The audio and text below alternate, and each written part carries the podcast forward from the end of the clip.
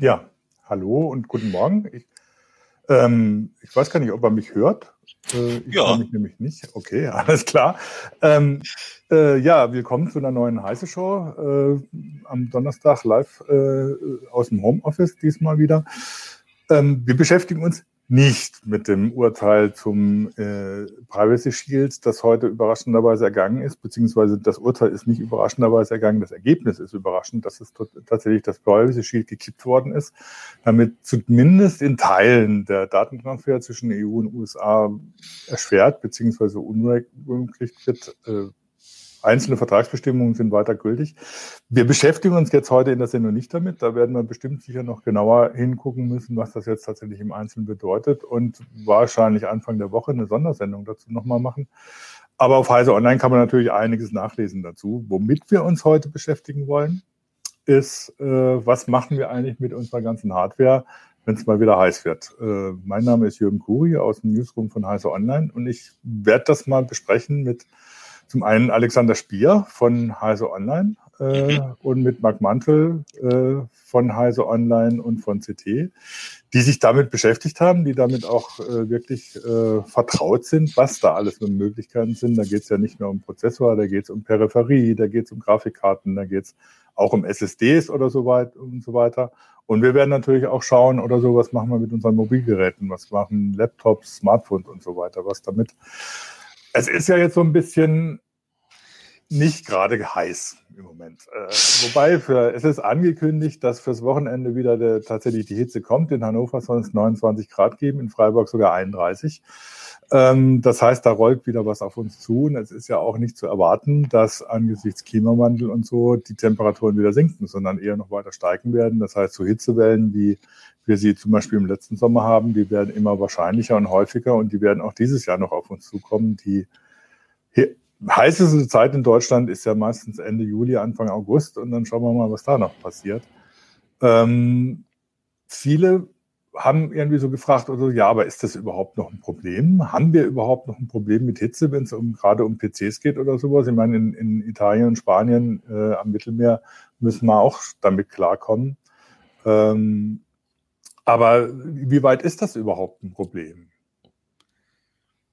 Also ein PC freut sich immer über die bestmögliche Kühlung. Das Ding ist, mittlerweile merkt man es gar nicht mehr, wenn die, wenn Prozessor oder Grafikkarte zu heiß werden, einfach weil sie sich dann runtertakten. Ähm, also da gibt es mittlerweile echt viele Schutzmechanismen.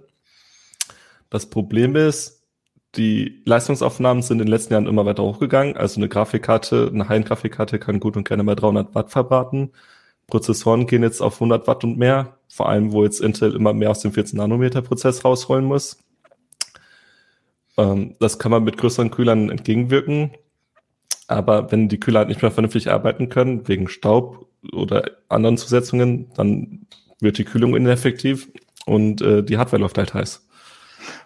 Und man muss ja auch dazu sagen, je besser die Kühlung ist, desto mehr Leistung kann ich rausholen, weil die ganzen Turbomechanismen und so weiter erst richtig funktionieren, wenn äh, das Gerät, äh, wenn der Prozessor nicht so heiß läuft. Ne? Das muss man ja auch in der Richtung sehen. Ne? Von welchen Temperaturen reden wir da eigentlich jetzt beim Prozessor zum Beispiel? Also was also, ist die ideale Temperatur für einen Prozessor? Also das theoretische Limit, was Intel angibt, ist 100 Grad, aber da takten die schon längst runter, die Prozessoren. Ähm, kritisch achten wir, glaube ich, so 80 Grad. Ähm, am besten wäre halt schon eher so Richtung 60, mhm. ähm, wo dann auch der Turbo vernünftig funktioniert. Aber gefühlt sind die Temperaturen ja eher sogar, also die Temperaturgrenzen eher sogar gestiegen. Also früher habe ich, waren die bei 85 Grad, da hast du schon, ja, da war er tot eigentlich mehr oder weniger. Ja. Und heute halten die doch irgendwie gefühlt mehr aus. Ähm, also auch normal, die sind normal auch heißer als, sagen wir mal, früher, finde ich. Also ein Ryzen ist bei mir so 60, 70 Grad, äh, wenn er, wenn er ein bisschen unter Last steht. Das war früher, wo ich dachte, ui, das ist aber ganz schön viel. Heute ich, ja. passt schon. Also das Problem heutzutage ist dann auch, wenn man dann bei Ryzen jetzt zum Beispiel äh, den Chiplet-Aufbau hat, dann hat man halt viel größere Hotspots. Da wirkt dann äh, unter anderem der Windows-Scheduler entgegen tatsächlich, wenn er dann quasi die Last auf den Kern, Kern ein bisschen verteilt, also quasi ein Kern nicht ganzen Zeit über Minuten belastet wird, sondern halt äh, hin und her springt, einfach damit die Temperaturentwicklung dann mhm. quasi ausgeglichen wird innerhalb des Lithium-Chips. Also das, das weist ja auch darauf hin, was, was Gigapixel da nebenan geschrieben hat. Es waren noch Zeiten, als man äh, einen Prozessor so richtig wegputzeln konnte. Das passiert ja heute nicht mehr. Also ich kenne das auch noch von früher, dass man darüber geklagt hat, oh Gott, mir ist der Prozessor durchgebrannt. Und zwar nicht deswegen, weil man ihn falsch rum aufs Borderboard gesteckt hat, sondern weil er tatsächlich zu heiß wurde. Ähm, das passiert heute gar nicht mehr, weil sowohl die Hardware Vorsichtsmechanismen drin hat und die Software auch. Genau, also ein Prozessor kann auch einfach mal auf ein Gigahertz circa runtertakten, einfach um die Spannung zu senken und dann die Hitzeentwicklung äh, zu senken. Im äußersten Notfall bekommt man dann einfach einen Black Screen. Also dann geht der PC aus und dann ähm, kühlt er sich ja recht schnell ab. Mhm. Also in der Hinsicht kann heutzutage eigentlich gar nichts mehr passieren. Ähm, das heißt, auf YouTube hat jemand gesagt, so ab 45 Grad wird schon teilweise runtergetaktet, ne? Ähm, ich glaube, in dem Bereich wird der Boost halt nicht mehr so weit ausgefahren. Mhm. Ähm, also die Spezifikationen, die Nvidia und die Boardpartner und auch AMD angeben, die werden in der Regel gehalten. Ähm, aber bei 45 Grad darunter sind, glaube ich, der Boost äh, einfach noch höher, also über den Spezif über der Spezifika Spezifikation hinaus. Das heißt, also wenn, wenn ich euch richtig verstehe, ist das, äh, es ist ein Thema, allerdings, dass man als User erst dann merkt, wenn plötzlich irgendwie so das Video ruckelt oder das Spiel nicht mehr richtig läuft oder sonst was. Das heißt, die Dinger werden eigentlich nicht zu heiß, aber sie leiden unter der Hitze und versuchen dagegen Maßnahmen zu ergreifen. Also ich würde sagen, ähm, tatsächlich, das ist das Erste, was man merkt, oder bei der massiven Leistung merkt man es vielleicht so gar nicht mal so schnell. Das andere ist, glaube ich, äh, eher so, dass die Lüfter zum Beispiel hochdrehen, sowas, dass es mhm. lauter wird. Aber dass jetzt der sozusagen der PC abstürzt, weil es zu heiß ist, das ist inzwischen eigentlich gar nicht mehr so das Problem. Eher, weil die ganze Steuerung inzwischen einfach danach steuert und sagt, okay, ist jetzt zu heiß, ich drehe den Lüfter hoch oder äh, ich takte runter oder die Software läuft langsamer. Sowas merkt man dann eher. Aber das ist halt subtiler, als wenn, okay, jetzt der PC aus und oh, meine CPU ist durchgebrannt.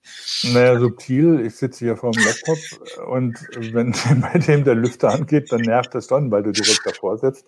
Anders als vielleicht beim PC früher, als den man unter dem Tisch stehen hatte, wo der Lüfter dann zwar vielleicht auch anläuft, aber nicht ganz so nervig ist wie der Laptop-Lüfter, wenn der angeht. Das heißt, also äh, es ist schon natürlich schon ein Thema, worüber man sich äh, drum kümmern muss. Ähm, aber äh, die, ähm, die Auswirkungen sind nicht mehr, vielleicht nicht mehr ganz so brutal, wie sie noch vor ein paar Jahren waren. Ja, also wenn, dann sehe ich das eher so auch langfristig, dass eben eine Hardware, die permanent zu heiß läuft, möglicherweise halt irgendwie dauerhaft Schäden davon trägt. Also bei Prozessoren sehe ich es jetzt nicht so schlimm, da ist jetzt sag mal, die typische Lebenszeit jetzt nicht ein Problem, aber alles, was so drumherum ist, wie SSDs, Festplatten und so weiter, halt auf Dauer eben auch in einen Temperaturbereich laufen, wo es halt dann doch vielleicht schädlich ist. Also mhm. deswegen ein bisschen mehr Kühlung als unbedingt notwendig ist vielleicht gar nicht so schlecht. Und gerade im Sommer, wo man eben nochmal 10 Grad, 20 Grad mehr hat, also sag mal, im, im Zimmer vielleicht 10 Grad mehr, ist es vielleicht schon entscheidend, wo es dann eben doch in kritische Bereiche kommt. Ja. Und von daher will man es natürlich irgendwie kühl äh, laufen lassen. Vielleicht eine Ausnahme wäre dann das Netzteil. Also wenn das zu heiß wird und dann ständig, dann hat man quasi die typische Beobachtung, der PC geht nach zehn Minuten oder so aus, äh, vor allem bei hoher Last. Ähm, einfach weil das Netzteil dann keinen Strom mehr liefern kann, weil es zu heiß. Das wäre hm. jetzt quasi die typische Ausnahme. Gut, also dann lass uns drüber sprechen, was machen wir eigentlich. Ne? Also das eine ist natürlich, dass die, wenn, wenn, wenn ihr sagt, dass die Hardware und die Software im Prinzip versucht gegenzusteuern, dann hat man natürlich als User auch Mittel, um ähm, auch was zu tun. Das erste, was ihr, was ihr zum Beispiel geschrieben habt, ist PC sauber machen. Ne? Genau. Ähm, also in jeder Wohnung, jedem Haus ist Staub. Das saugen die Lüfter natürlich an. Normalerweise hatten viele Gehäuse haben dann Staubfilter vor den Lüftern. Die sollte man auf jeden Fall regelmäßig reinigen. Äh, wenn man die nicht hat, dann gelangt der Staub halt in den PC und auch mit Staubfilter zum gewissen Maße. Und da lohnt es sich dann halt, äh, Lüfter und Kühler regelmäßig ähm, sauber zu machen. Der, Sau der, der Sommer ist immer ein guter Anlaufpunkt. Wenn man das einmal vom Sommer macht, ähm, dann ist man eigentlich gut dabei. Es sei denn, man hat einen extrem staubigen Haushalt, weil Bauarbeiten laufen oder so. Kann ja auch passieren. Ähm, dann vielleicht auch öfter. Auf was muss man dabei achten? Ähm, also am einfachsten ist im Prinzip ähm, wenn man sich jetzt nicht so mit der Technik auskennt, also die jetzt nicht regelmäßig einen PC, äh, zusammenbaut, einfach mal alles abfotografieren, wie das denn da drin aussieht. Ähm, dann Lüfter abschrauben, also Seitenteil öffnen, Lüfter abschrauben, die dann äh, mit einem Papiertuch oder äh, Wattestäbchen sauber machen, äh, wieder einbauen. Kühler kann man gut ähm, also da auch erstmal beim Kühler den Lüfter abmachen, den sauber machen. Und dann kann man im Prinzip gut mit Druckluft arbeiten, also sei es eine Sprayflasche oder ein Blasebalken kleiner. Äh, abpusten geht oberflächlich garantiert auch. Ähm, und dann kriegt man die eigentlich schon zum Großteil sauber. Also bei mir, ist halt, so, nee, bei, bei mir ist halt die Erfahrung halt auch, dass ich gerade so beim CPU-Kühler so zwischen Kühler und Lüfter so der Staub sammelt, weil es halt dann ähnlich wie so ein Staubfilter ein bisschen wirkt und dann irgendwann ist es halt zu und dann geht keine Luft mehr durch den Kühler durch. Oder auch äh, an der Front. Ich meine, ich habe dort einen, natürlich einen Staubfilter, aber irgendwann ist der auch zu, zieht da halt anderswo die Luft rein. Also solche Ecken, da kann man auf jeden Fall immer relativ viel Staub dann rausholen gerade mit Haustieren und so oder ähm, Rauchhaushalt oder so, da kommt dann eben doch ein bisschen was zusammen. Ne? Also da kann man auf jeden Fall drauf achten. Das ist mir also mhm. also im persönlichen Bereich oft aufgefallen. Bei, hey, bei Rauchern kommt erschwerend hin, hinzu, dass da entsteht halt eine klebrige Masse.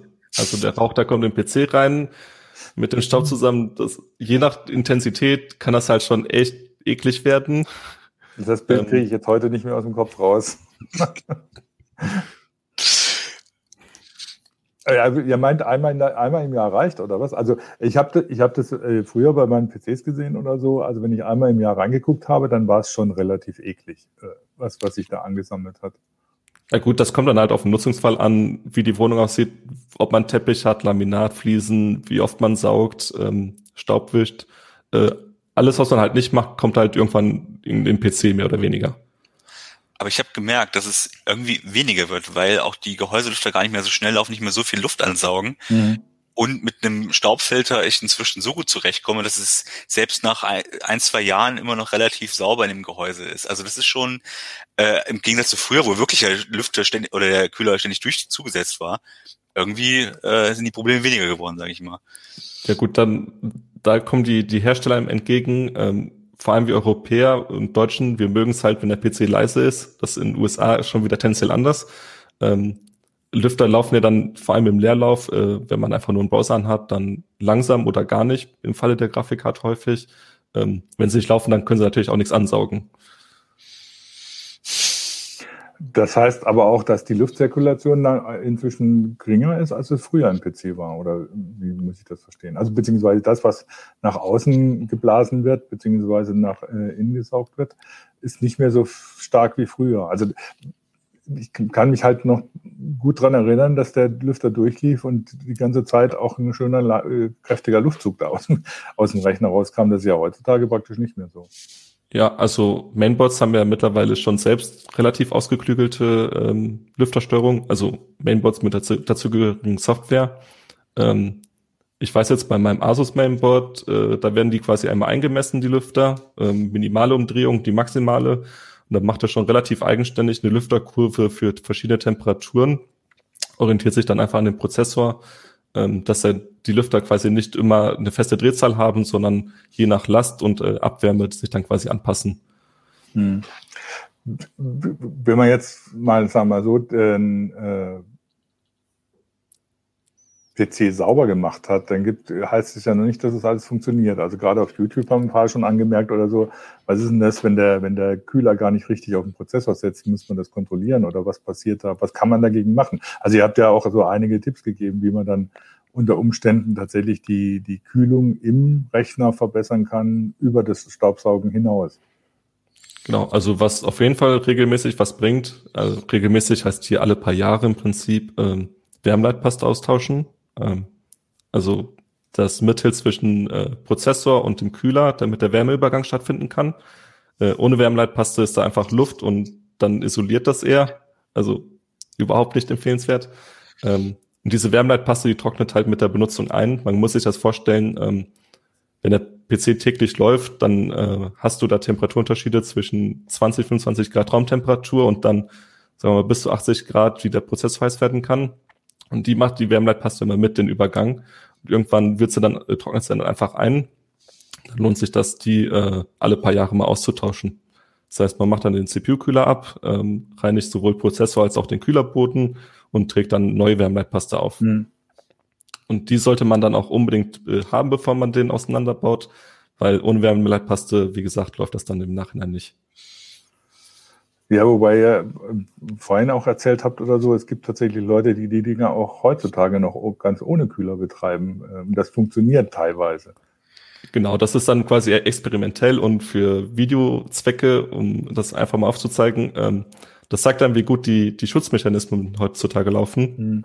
Ähm, wenn dann quasi ein Prozessor komplett ohne Kühler booten kann, man ins Windows kommt und takten sie halt so niedrig, dass die Spannung reduziert werden kann in der normalen Nutzung äh, will man das aber dann natürlich nicht. Wenn es schöne Lichteffekte gibt, wenn der Prozessor rot glüht, also vielleicht auch nicht schlecht. Ha? Und es ist ruhig, du kannst passiv kühlen und es läuft sogar noch. Das ist super. Also ja. eigentlich genau das, was wir wollen. Ne? Ja, wobei natürlich wahrscheinlich nicht mehr in der Geschwindigkeit, in der man es will. Genau.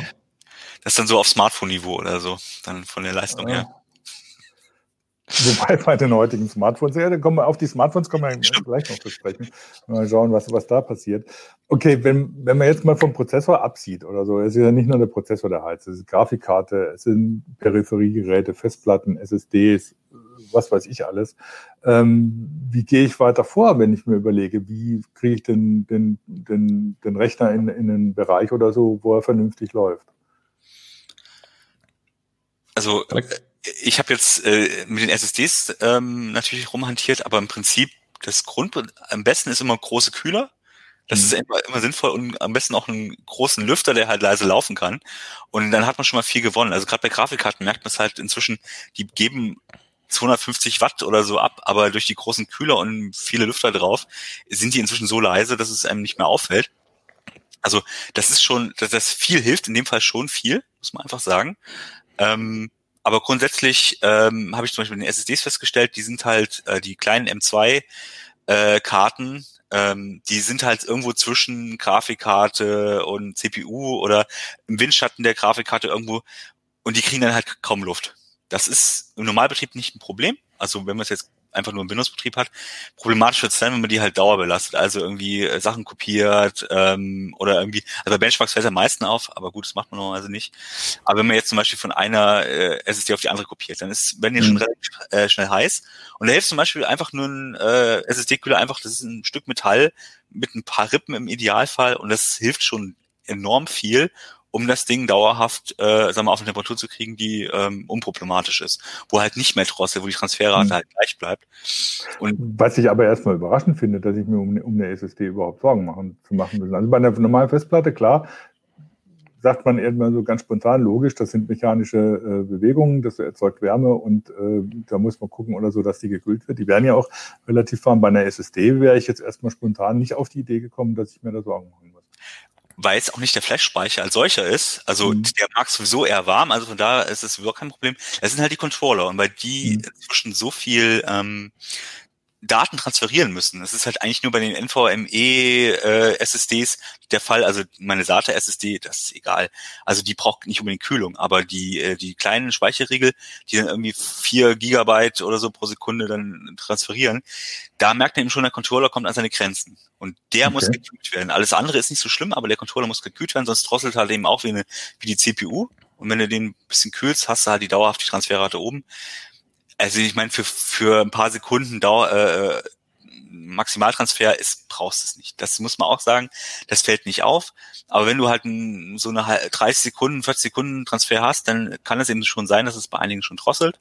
Und da packst du halt einen Kühler drauf. Wenn nicht schon so schon einer drauf ist, bei den PCI mhm. 4.0 SSDs ist meistens eh schon einer drauf. Und dann äh, bist du auf der sicheren Seite. Ähm, man merkt es halt selten im Normalbetrieb. Ähm, okay. Und es ist auch Was nicht. Was man halt bedenken muss, jeder Datentransfer kostet Energie. Ähm, das heißt, je schneller die SSD wird, desto mehr Energie braucht sie. Äh, wir sind jetzt mittlerweile dann bei PC Express 4.0. Äh, da können SSDs dann halt einfach mal, ich glaube, mittlerweile 7 Gigabyte die Sekunde kopieren. Ähm, wenn man dann dieses kleine Kärtchen hat, das direkt am Mainboard sitzt, flach drauf, äh, häufig dann noch halt unter der Grafikkarte dass da halt keine Luft dran kommt, ist das halt eine ganz andere Geschichte, als wenn ich jetzt eine 2,5 Zoll SSD habe, die in der, in der Gehäusefront sitzt, direkt hinter einem Lüfter äh, und sich da quasi wohlfühlt. Und da macht sich auch so eine, äh, sagen wir mal, so eine Gehäuselüftung, die jetzt nicht ideal ist, also die sehr, auf sehr leise getrimmt ist, aber nur einen sehr schwachen Luftzug hat, merkst du sofort an den Temperaturen von so einer SSD, weil eben, gerade wenn sie keinen Kühler drauf hat, wenn sie nicht direkt im Luftstrom sitzt, hat's im, äh, wird sie halt schnell heißer. Und das ist, glaube ich, mhm. so ein Indiz. Ähm, klar kannst du die Gehäusekühlung fast, inzwischen fast komplett ab, äh, wegmachen, weil die CPU ja sowieso relativ äh, gut gekühlt wird. Aber du merkst, ein bisschen Luftstrom ist sinnvoll und sollte man darauf achten, dass der eben auch existiert im Gehäuse und man nicht eben, naja, sagen wir mal, die gegenläufig hat oder dass man den irgendwo äh, vielleicht nur hinten einen hat, sondern ist manchmal auch ganz gut, wenn er vorne noch ein bisschen, ein bisschen nachhilft. Mhm. Das merkst du halt äh, äh an so Kleinigkeiten. Ist auch gut für die Festplatten und so. Also da sollte man eben darauf achten bei einem, bei einer, bei einer, äh, bei einem PC-Gehäuse und ich meine, beim Laptop ist es sowieso so, da zieht einfach die Luft immer über die ganzen Bauteile und mhm. nimmt es mit, weil es einfach ja in, sinnvoll ist, ein bisschen Luftstrom, äh, ein bisschen Luft, äh, Kühlluft hin, hinzubiegen dort. Da diskutieren die, die, die Zuschauer gerade auch so auf YouTube ein bisschen drum, was denn da mit den, mit den Gehäusen ist, ne? wie man anständigen Luftstrom äh, organisieren kann, beziehungsweise ähm, ein User meinte oder so, er benutzt grundsätzlich nur Big Tower Gehäuse, weil er dann entsprechenden äh, Luftzufuhr bzw. Luftstrom organisieren kann. Gibt es auch Diskussionen, wie weit muss man äh, nach, äh, äh, nach außen, also dass tatsächlich Luft von außen drin, drin kommt und nicht nur irgendwie in, innen drin die warme Luft umgewälzt wird. Ähm, Gibt es da irgendwelche Anhaltspunkte, an denen man sich orientieren kann? Also Standardempfehlung heißt, äh, lautet einfach mindestens ein Lüfter vorne und hinten, 120, 140 Millimeter, die können schon gut was scheffeln. Wenn man dann noch jeweils einen zweiten dazu nimmt, ist das dann schon ziemlich optimal. Hm. Und dann braucht man auch keinen speziellen Kühler für die SSD zum Beispiel mehr oder sowas. Normalerweise. Es kommt halt auf den Anwendungsfall an, was man für eine SSD hat. Das Ding ist mittlerweile, vielen Main, viele Mainboards haben schon M2-Kühler dabei. Also der hängt dann quasi an dem Slot mit dran. Den kann man dann, ähm, die, die haben eine Schutzfolie über den Wärmeleit-Pad dran. Also das klebt gleichzeitig. Die Folie zieht man ab, die klebt man auf die SSD und dann kann man sie einstecken. Das haben viele Mainboards mittlerweile dabei. Und ansonsten äh, versuchen dann die, die Hersteller selbst entgegenzuwirken von den SSDs. Ähm, fängt dann an bei äh, Kupferfolien, die quasi über den Chips kleben. Das ist dann quasi minimale Kühlung. Und äh, bei PC Express 4.0 hast, äh, liegen dann auch schon viele äh, Kühler bei, die dann mehr Kühlfläche aufweisen. Mhm. Man muss aber auch sagen, das hängt auch ein bisschen davon an, wo die SSD jetzt steckt, weil wenn die irgendwo im unteren Drittel äh, der, des Mainboards hängt, da kommt auch bei einer guten Gehäuselüftung kommt halt da wenig Luft an, weil da ist die Grafikkarte noch im Weg und so weiter. Und das meiste ist halt doch auf die nach sozusagen nach oben auch Richtung CPU gerichtet. Und ähm, da ist dann eben noch schon sinnvoll darauf zu achten, ob das also wo die steckt und ob da wirklich Luft rankommt, ähm, um das sozusagen zu optimieren. Also brauchen tut's man in der Regel nicht, aber um es zu optimieren, sollte man auf jeden Fall gucken, wo hängt jetzt eigentlich die SSD und auch reicht die Gehäuselüftung dafür. Ne? Hm. Ich meine, klar, Marc hat es ja schon angesprochen, das hängt natürlich auch vom Anwendungsfall ab, was du da alles machen willst. Wenn ich jetzt so meinen normalen Büro-PC angucke oder so, dann muss ich meistens keine große Mühe aufwenden, aber wenn es darum geht oder so, dass ich äh, High-End-Spiele mache. Ich glaube, selbst wenn du, wenn du irgendwie deinen PC ständig als zu für Folding at Home oder sowas laufen lässt, musst du darauf achten oder so, was, was da passiert. Das frisst ja, ja. Energie und macht, produziert Wärme. Also gerade Folding ist ja wirklich ein Thema, was wir auch jetzt hier im, im Büro sozusagen teilweise haben, wo es halt wirklich auch merkst, das ganze Büro wird halt warm, es ist halt fünf Grad wärmer als der Rest des Hauses ungefähr. Und da, ähm, gerade wenn es so eine Dauerlast ist, dann sollte man eben wirklich schauen, dass die Temperaturen eben nicht immer am Limit laufen, sondern eben so zumindest irgendwie die Kühlung darauf sich eingestellt hat. Ne? Ähm, aber da braucht man zum Beispiel keine SSD ähm, bei Folding. Das ist natürlich mhm. dann eigentlich die CPU bzw. die GPU dann das Entscheidende. Aber man sollte eben immer drauf schauen, welche, welches Bauteil sozusagen gerade das Entscheidende ist und eben da dann auch die Kühlung optimieren. Wie gesagt, bei GPU kannst du nicht viel machen. Da hast du halt die vorgefertigten Kühler, den zu tauschen lohnt sich in der Regel nicht. Außer man will halt auf Wasserkühlung setzen oder so. Aber ähm, das wäre das nächste Thema gewesen. Ja. haben, haben Leute auch schon angesprochen. Was ist denn, warum dann nicht gleich eine Wasserkühlung? Also gerade bei, bei so High-End-PCs oder so, baue ich eine Wasserkühlung ein und dann bin ich alle Sorgen los. Außer sie läuft aus. Also bei Wasserkühlung muss man immer unterscheiden zwischen All-in-One, ähm, also quasi einen geschlossenen Kreislauf und äh, ich sag mal Custom-Wasserkühlung, die man sich selbst zusammenstellt und zusammenbaut. Ähm, bei All-in-One ist halt das Problem, die Pumpe sitzt meistens direkt auf dem CPU-Kühler, also da, wo der Prozessor sitzt. Und die ist halt, äh, die kann man einfach nicht gut entkoppeln, wenn sie da im Gehäuse mit sitzt. Und eine Pumpe ist ein bewegliches Teil, die hat ein paar tausend Umdrehungen die Minute. Äh, das erzeugt natürlich Vibrationen. Je nachdem, wie sie dann abgefangen werden, kann es einfach dann Störgeräusche geben, äh, je nachdem, wie empfindlich man da ist. Ähm, bei einer Custom-Wasserkühlung ist dann wiederum das Problem, mal eben anschaffen ist nicht so, weil das wird dann sehr schnell sehr teuer. Ähm, wenn man dann Einstieg kommt, ähm, reicht man vielleicht ein paar hundert Euro. Also ich glaube, für 400 Euro kriegt man schon einen guten Kreislauf zusammen. Ähm, wenn man aber einmal in diese, in diese Richtung geht und dann doch merkt, man möchte ein bisschen mehr, dann kann es halt schon vierstellig werden. Ähm, und dann kommt da das Problem hinzu, wenn man die Grafikkarte einbinden möchte, muss man den Kühler abbauen komplett, den neuen Kühler draufsetzen. Das traut sich vielleicht auch nicht jeder. Ähm, Grafikkarten werden teilweise auch ein bisschen ähm, sensibler, was es angeht. Zum Beispiel AMDs Vega-Grafikkarten, ähm, wo dann der, der HBM-Speicher mit äh, um die GPU sitzt. Gab es dann Fälle, wo das quasi das Package, also der Träger von der Grafik, äh, von dem Grafikchip kaputt gegangen ist. Ähm, einfach weil die das nicht vertragen haben, den, den, den mechanischen Druck. Also da muss man sich halt immer überlegen und ein gewisses Risiko gibt's halt. Ja, ich meinte das ja Fex meinte das auch, ja, Kasten, Kastenwasserkühlung ist schick, aber praktisch ist anders. Ähm, ja. Ist schwierig, schwierig damit klarzukommen. Genau, und dann hat man halt die gewissen Einschränkungen, wenn man eine Wasserkühlung hat, eine Kastenwasserkühlung, alle Komponenten einbindet, dann kann man halt auch nicht mal eine Grafikkarte tauschen. Mhm. Ähm, wenn da irgendwas mhm. sein sollte, muss dann halt erst der Kühler runter oder der Kreislauf muss äh, geleert werden, dass man den äh, die komplette Grafikkarte rausnimmt. Äh, also ein gewisser Teil Flexibilität geht dann halt verloren. Und dann ist der Blass im Gehäuse wieder, weil du dann hast du die Radiatoren noch irgendwo hängen, wenn sie nicht gerade draußen sind. Ähm, also das ist halt wirklich, das ist ich finde auch es oft dann nicht leiser, also gerade diese All-in-One-Kühlungen sind ja nicht wirklich leiser, die schaffen halt nur mehr Wärme weg.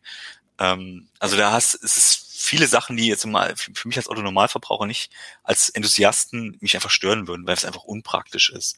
Auch wenn es natürlich, wie gesagt, für die Kühlung manchmal besser sein kann. Aber man muss eben auch bedenken, ja, habe ich die Wasserkühlung natürlich auf dem CPU äh, Kühler äh, auf, dem, auf der CPU drauf, aber dann ist der Luftstrom natürlich wieder ein anderer. Das heißt, ich muss natürlich schauen, ähm, ich muss ja trotzdem für Gehäusekühlung sorgen zum Beispiel. Also das ist dann, da gibt es viele Sachen zu bedenken und ähm, ich glaube, wir hatten ja auch die Frage, spart man da vielleicht, weil so eine Wasserkühlung länger hält möglicherweise. Ja, das auch ist halt schwierig. Ähm, wenn wir jetzt beim Thema Custom-Wasserkühlung Grafikkarte bleiben, ähm, wenn man das wirklich ausnutzen möchte, dann kauft man halt einen Block, der auf die Grafikkarte zugeschnitten ist und auch die kompletten Komponenten abdeckt. Also nicht nur den Grafikchip, sondern auch den Arbeits-, äh, den, den Grafikspeicher und die Spannungswandler. Da braucht man halt für jede Grafikkarte quasi einen neuen Kühler. Und so ein Kühler, der kostet dann 100 Euro aufwärts. Und den kauft man dann mit jeder Grafikkarte mit. Kauft man alle drei Jahre eine Grafikkarte, hat man da halt alle drei Jahre 100 Euro aufwärts Zusatzkosten. Mhm. Ähm, dem CPU-Kühler ist einfacher, weil da normalerweise die äh, Lochabstände bleiben. Also bei Intel passen jetzt immer noch zehn Jahre alte Kühler. Ähm, bei AMD, AMD hat jetzt bei AM4 neu eingeführt, äh, also neue Lochabstände. Da gab es aber quasi äh, kostenlose Upgrade-Kits. Also CPU ist nicht so das Problem. Wenn wir jetzt bei Kompaktkühlern bleiben, äh, ich glaube, die sind meistens für den Betrieb so zwei bis vier Jahre ausgelegt. Da ist das Problem, ähm, meistens bestehen die äh, CPU-Kühler an sich aus Kupfer, die, die Radiatoren aus Aluminium. Äh, verträgt sich im Normalfall nicht, äh, würde ein galvanisches Element bestehen, äh, entstehen, dass das äh, Metall angreift. Dafür gibt's dann wiederum die Wasserzusätze, dass das nicht passiert und die halten halt nicht ewig. Ja, ich sehe schon, Sir Fex hat recht, Wasserkühlung ist ein schönes Hobby. aber teuer und kompliziert. Okay. Aber gehen wir mal von der Wasserkühlung wieder weg oder so. Ein, einen interessanten Aspekt, den, ich, den ein User auf YouTube angeführt hat, ist die Kühlung der, der Grafikkarten, die ja meistens ihre, also zumindest wenn es High-End-Grafikkarten sind, ihre eigenen Lüfter mitbringen. Was aber nicht viel bringt, wenn die Lüftung im PC nicht funktioniert, weil die ja im Prinzip nur die Kühlung, äh, die, die Abwärme in den PC reinblasen. Genau, also da kommt es darauf an, was für eine Grafikkarte man hat. Ähm, Stärke-Grafikkarten haben eigentlich immer Axiallüfter. Ähm, das heißt, sie saugen die Luft vorne an, blasen sie nach hinten durch und dann verteilt die Grafikkarte die Abwärme quasi im Gehäuse. Und dadurch, da, deswegen braucht man dann die Gehäuselüfter, damit die Abwärme dann wieder nach außen gelangt. Ähm, alternativ gibt's Radiallüfter, die pressen quasi die Luft einmal durch die Grafikkarte nach hinten über die Slotblende raus. Ähm, da ist das Problem, Kühlfläche ist begrenzt und wenn man auf einen Limi äh, Lüfter limitiert ist, hat man halt Grenzen bei der Abwärme, die man abfüllen kann, leise. Und bei 200, Grad, äh, 200 Watt aufwärts möchte man das so dann tendenziell schon nicht mehr. Hm. Gibt es da irgendwelche Empfehlungen, was man, was man machen kann, was man, auf was man am besten achten soll? Wie gesagt, äh, Gehäuselüftung. Also mhm. wenn man da mindestens einen Lüfter äh, reinschaufeln lässt, einen raus, das hilft dann schon. Ähm, den Lüftersteuerung kann man, wenn man möchte, die äh, Gehäuselüfter anhand der äh, Grafikchip-Temperatur laufen lassen. Also normalerweise nimmt man den Prozessor, das geht aber mit Grafikkarte. Wenn man sagt, man hat jetzt äh, häufiger Grafiklast, wenn man zum Beispiel spielt, dann kann man die Gehäuselüfter auch daran koppeln. Und man sollte halt auch die Grafikkarte nicht zu sehr einbauen. Also ähm, das ist eben auch, wenn da noch andere Karten davor hängen, wird halt automatisch lauter und die Abwärme, also der zieht halt dann nicht genug kühle Luft an. Hm. Soll, auch, soll man auch darauf achten, dass da eben ein bisschen Platz ist. Ne? Das ist dann zum Beispiel relevant, wenn man dann noch eine Soundkarte im PC drin hat oder so. Wenn man dann irgendwie einen Steckplatz Luft dazwischen hat, dann kommt das schon gut. Ja, okay. Gut, lassen wir mal die Kühlung beziehungsweise die Lüftung äh, beiseite. Das ist ja irgendwie kompliziert, zwar kompliziert genug, aber es gibt ja noch andere Geschichten. Ihr habt auch euch damit beschäftigt, also dass man im Prinzip von selbst äh, eingreift und, und die Leistung reduziert. In dem, äh, Undervolting ist ja im Prinzip nichts anderes, als die Leistung zu reduzieren, um zu gucken, dass es keine Überhitzungen gibt. Genau, also sowohl Grafikkarte, also Grafikchip, als auch Prozessor, die haben äh, Betriebsspannungen, die die Hersteller festlegen.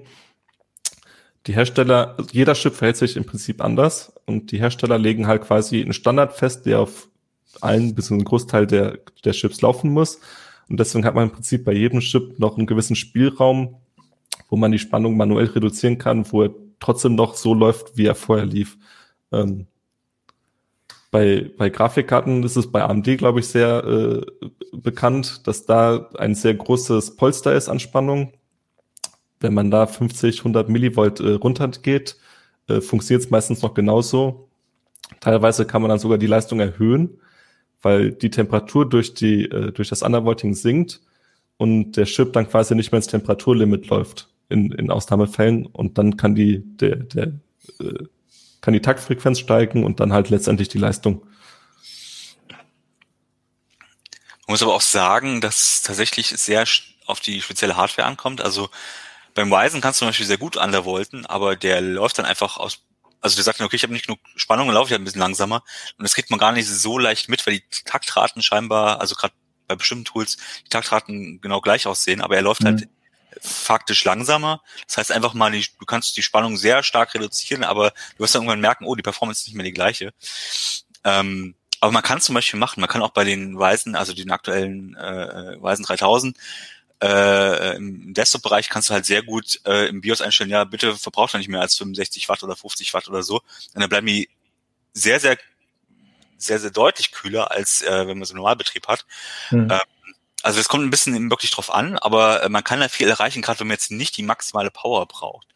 Ähm, finde ich, kann man da sehr schön Energie sparen und es wird halt sehr schnell sehr viel leiser, haben wir auch festgestellt.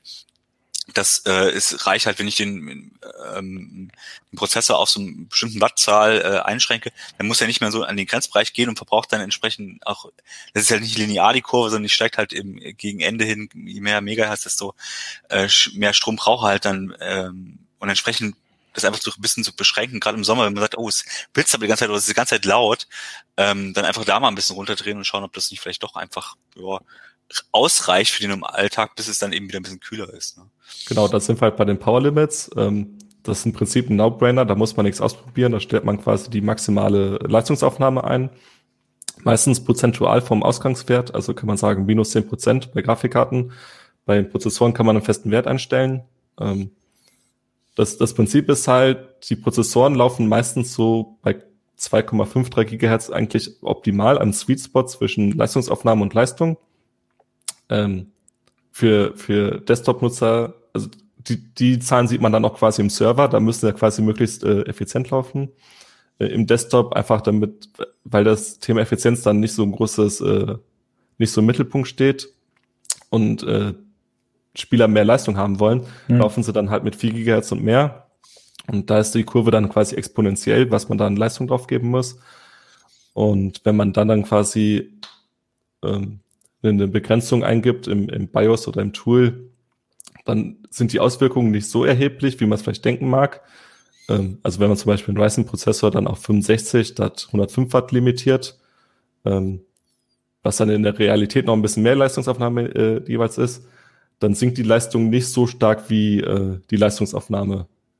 Also wenn wir da im Bereich sind, 10% weniger FPS, ich glaube, das wäre schon ein Ausnahmefall, aber dann äh, wie 40% äh, Strom spart, dann ist das, glaube ich, schon ein ganz guter Deal.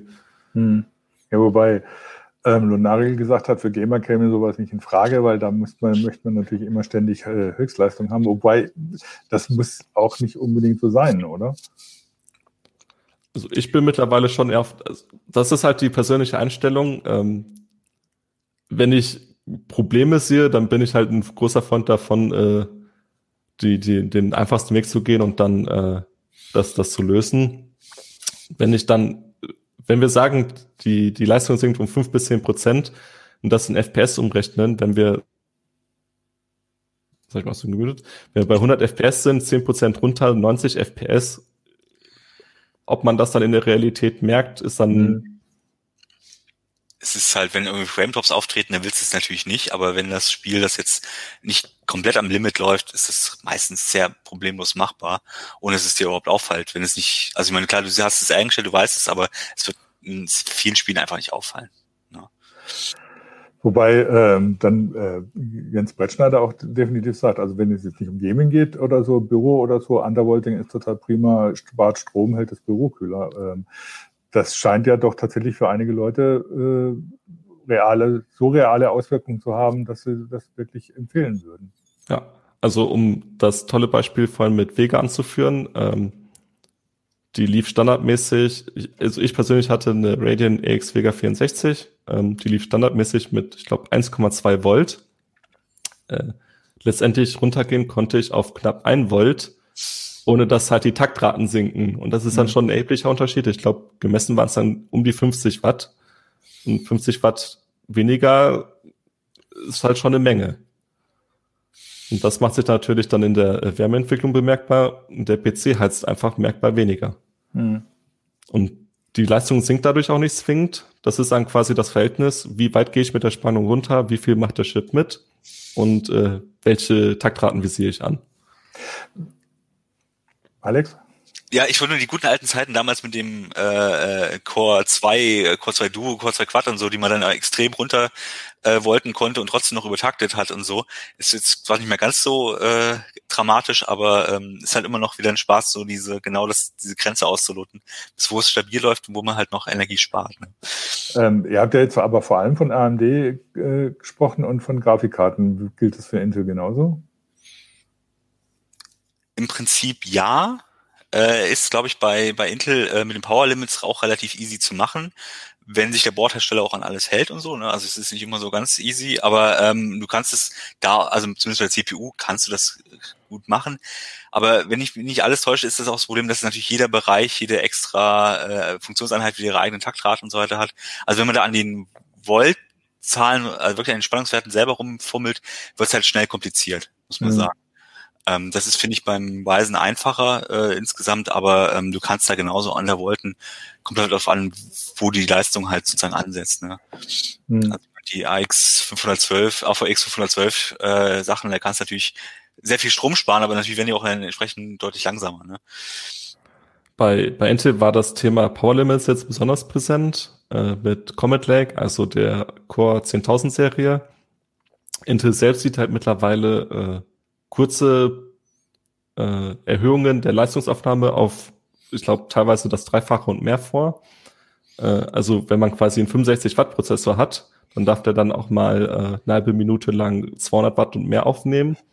Das Problem ist, die Bordhersteller nehmen die Vorgaben mittlerweile sehr locker und teilweise werden die äh, vorübergehenden Power Limits dann quasi dauerhaft angesetzt und da lohnt sich dann das, der, äh, ein Blick ins BIOS, was eigentlich eingestellt ist ähm, wenn man da dauerhaft 200 Watt drauf gibt, dann wird es natürlich warm.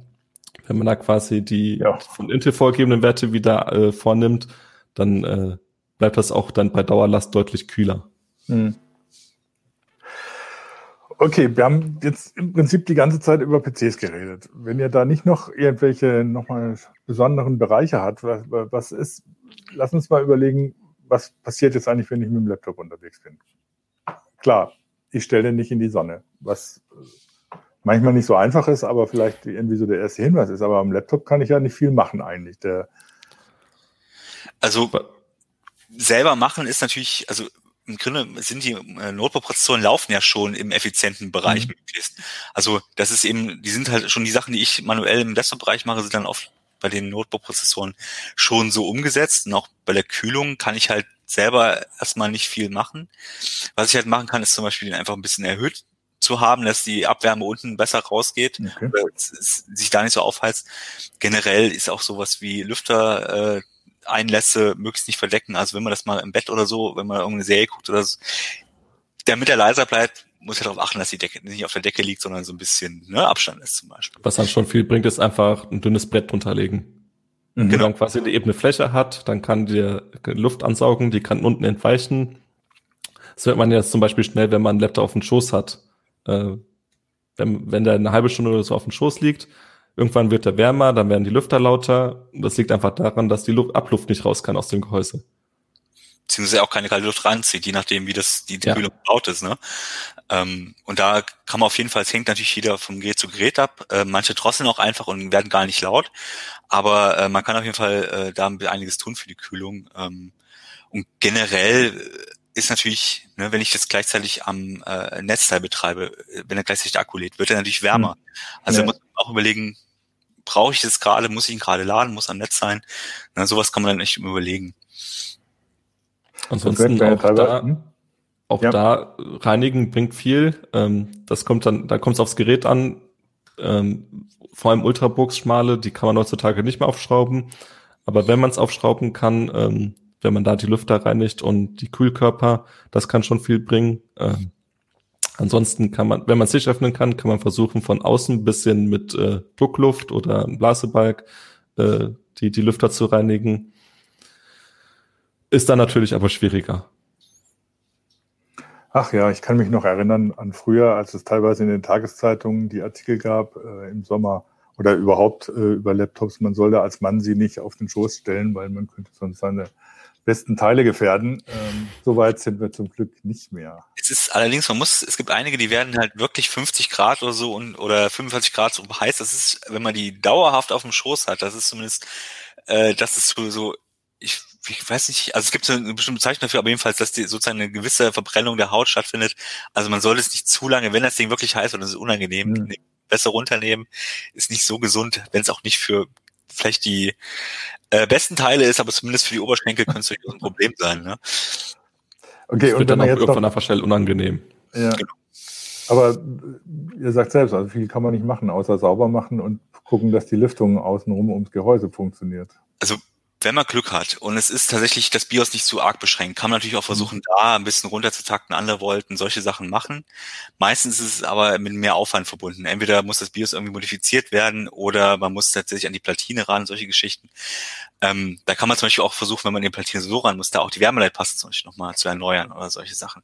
Aber das ist natürlich wirklich Bastelarbeit und geht die Garantie flöten, ist also insofern oft nicht eine Option für die Normalanwender. Okay. Wenn man die Schatten 1500, 2000 Euro Notebook auseinanderbauen will, mh, hm, äh, ohne, Garantie, das ist, will man halt nicht. Ne? Also das Problem ist halt, ein Notebook ist ein Gesamtsystem und das ist halt meistens sehr geschlossen und dann als hm. Nutzer irgendwas zu machen, ist dann schon wirklich schwierig. Okay, aber immerhin kann man dafür sorgen, dass es außenrum halt äh, genug Luft kommt. Wenn wir jetzt noch eine Stufe kleiner werden, Smartphone. Äh, ich meine, da kann ich ja auch nicht groß was machen. Ne? Ich meine, äh, ich merke es beim Aufladen natürlich, das Ding wird warm. Ähm, und es gibt Leute, denen das ja auch schon durchgebrannt ist, das Smartphone, weil äh, es tatsächlich zu warm geworden ist, sei es beim Aufladen, sei es durch ständigen oder durch, durch intensive Nutzung während des Aufladens oder ähnliches. Ähm, aber äh, Oder dass sie sich auch abschalten, was User angemerkt haben auf YouTube tatsächlich, wenn sie zu warm werden. Ähm, da kann man aber als User natürlich auch nicht viel machen, außer natürlich die entsprechenden Vorsichtsmaßnahmen. Man sollte das Ding natürlich nicht in die Sonne legen oder ähm, nicht in der prallen Sonne dann direkt benutzen oder ähnliche Geschichten machen, aber sonst kann man ja nicht viel tun. Uh, man kann es ein bisschen steuern, je nachdem, was man drauf laufen lässt. Ähm, was viele Nutzer zum Beispiel nicht wissen, äh, Datenübertragungen, also quasi Internet, kann mehr Strom ziehen als der Prozessor an sich. Also wenn man an Stand geht und Musik hören möchte, aber das Handy dann sonst nicht nutzt, kann es sich halt zum Beispiel lohnen, einfach die Musik herunterzuladen. Das geht ja mittlerweile in fast jeder äh, Streaming-App auch. Mhm. Äh, man lädt die runter, dann belastet man quasi das Modem nicht, ähm, kann dann noch okay. in Flugmodus gehen, dann bleibt das Handy schon mal merkbar kühler. Man muss auch sagen, es hängt natürlich auch stark von der Menge ab, die man transferiert. Also gerade so, wenn wir jetzt noch ja, schon Video streamen, schöne Sonne am Strand machen wir und schon ein YouTube-Video reinziehen, ne, das ist halt, dann wird's halt oft schon kritisch, äh, weil auch das Modem natürlich sehr nah an der CPU ist. Ähm, oder sogar integriert. Oder in die, genau, in der Regel ist es sogar integriert. Also jetzt bei den 5G ist es noch ein bisschen anders, aber in der Regel ist es integriert. Und ähm, wenn man dann noch, also das krasseste Beispiel ist tatsächlich Kamera, irgendwas Livestream ins Netz oder so weil da ist dann alles äh, äh, aktiv und heizt vor sich hin. Also von daher, sowas sollte man dann zumindest nicht in der prallen Sonne machen. Mhm. Ähm, es gibt auch Geräte, die einfach grundsätzlich empfindlicher reagieren. Dazu gehört auch das, also gerade die älteren iPhones, äh, weil die auch den Akku schützen teilweise, also wirklich dann schon bei 50 Grad ähm, Innentemperatur sagen, oh, jetzt ist aber echt so viel, jetzt schalte ich mich ab. Ähm, andere laufen da relativ äh, ungestört weiter. Ähm, aber es reicht schon, wenn man es in die Tasche steckt. Nicht auch raus aus der prallen Sonne, einfach mal in die Tasche stecken und dann vielleicht auch, wie gesagt, Flugmodus an, wenn es wirklich gerade zu heiß geworden ist und dann einfach mal kurz abkühlen lassen. Das hilft schon viel. Und das Ding halt nicht irgendwo im Auto äh, in, der, äh, in der Windschutzscheibe äh, liegen lassen, mitten in der Sonne. Das ist halt auch nicht gut. Ne? Ähm, und generell aufladen. Also normalerweise ist man natürlich nicht am Strand unterwegs und lädt das äh, Smartphone auf, aber man hat eben... Genau, Naril meinte gerade, Klassiker, ladend in die Sonne liegen. Genau, und teilweise hat man die Powerbank dabei und sagt sich, ach na gut, und die Powerbank lädt inzwischen auch relativ schnell. Ja, mhm. und dann wird, der, Kiste, dann wird der Akku schon heiß und dann wird noch, macht man vielleicht noch nebenher noch irgendwas am, am, am Smartphone. So. Und entsprechend, ähm, dann schaltet sich das auch gerne ab. Aber es gibt halt, also nicht jedes Smartphone aus unserer Erfahrung hat die besten Sicherheitsvorkehrungen, also gerade die Billigteile. Ob da der Akku sich so äh, abschaltet, wie er das soll, um Schäden zu vermeiden. Und so ein Lithium-Ionen-Akku ist halt relativ hitzeempfindlich. Mhm. Also so über 60 Grad, 70 Grad sollte man auf möglichst nicht äh, äh, erhitzen. Und wenn es schon im Gehäuse dann so warm wird, dann ist es natürlich echt ein Problem. Ja. ja. Wobei dann, das ist natürlich auch ein wichtiger Hinweis, ist ladend in der Sonne. Das heißt ja jetzt nicht unbedingt, dass man an der Steckdose hängt. Das reicht ja, wenn man am Strand sitzt und das Akku-Pack, äh, die, die Powerbank äh, dran, dranhängen hat, dann passiert genau das. Früher so mit fünf fünf Watt oder so, da hat das natürlich, jetzt war das nicht so ein Problem, aber diese Schnellladegeräte mit 20, 30 Watt oder noch mehr, ähm, mhm. das ist natürlich dann ein Hitzeproblem irgendwann. Marc, du wolltest gerade noch was. Das Ding, wenn man es sich einfach mal vorstellt, man hat jetzt einfach Smartphones, die sind acht Millimeter flach und noch dünner. Das ist ja quasi hoch integriert. Und wenn man sich überlegt, was man, also welche Last die quasi dann aushalten müssen, wenn man dann das Teil in die Sonne legt, lädt, ähm, also das muss man sich halt einfach mal vor Augen führen, was da passiert. Und wenn man da ein bisschen so das Bewusstsein für entwickelt, kann man, glaube ich, schon viel machen. Hm. Gut, wir haben einige Sachen angerissen. Ähm, mehr Details oder so habt ihr auch in euren Artikeln festgelegt. Die sind auch in der Meldung zu der Heiße Show äh, verlinkt, äh, in unserem Schwerpunkt Hitze. Ich wünsche uns, dass es tatsächlich auch wieder mal ein bisschen Hitze gibt und nicht so ein verregnetes Wetter wie heute wieder. Aber wie gesagt, fürs Wochenende ist ja Besserung vorausgesagt. Ich wünsche es uns jedenfalls, unsere Hardware vielleicht nicht, aber da haben wir jetzt einiges gehört oder so, was man dagegen unternehmen kann. Ich bedanke mich auf jeden Fall recht herzlich bei euch, äh, Axel, äh, Alex und Marc. Und äh, ja, vielen Dank fürs Zuschauen und wir sehen uns wahrscheinlich nächste Woche vielleicht auch mehr als einmal, wenn wir nochmal was zu dem Urteil über das Privacy Shield machen und ansonsten regulär nächsten Donnerstag wieder ab 12 äh, hier im virtuellen Studio. Ja, äh, vielen Dank und fürs Zuschauen und bis nächste Woche dann. Ciao. Ciao.